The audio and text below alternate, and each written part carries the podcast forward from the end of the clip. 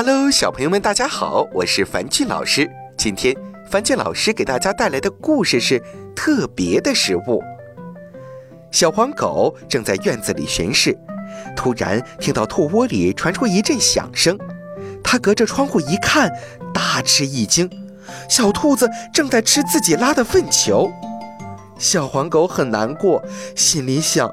肯定是小兔子太饿了，真可怜，我该去给它送点吃的。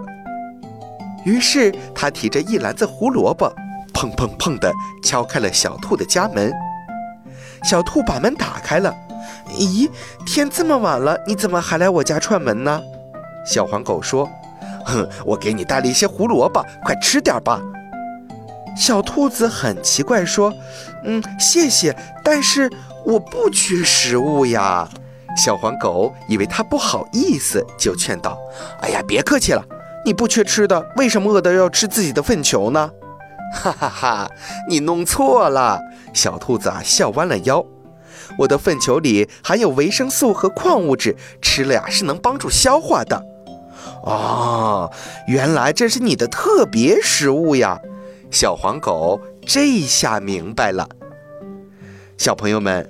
兔子的粪球通常是黑色的坚硬小颗粒，但是偶尔也会出现绵软的粪便，里面呀含有没消化的植物纤维，再次吃进肚子里，将身体需要的营养吸收后，就又会变成圆滚滚的粪球排出体外了。所以呀，家里有小兔子的，看到它们在吃自己的小粪便的时候，不要感到惊讶哦。好了，今天的故事就到这儿了，早点休息吧，晚安。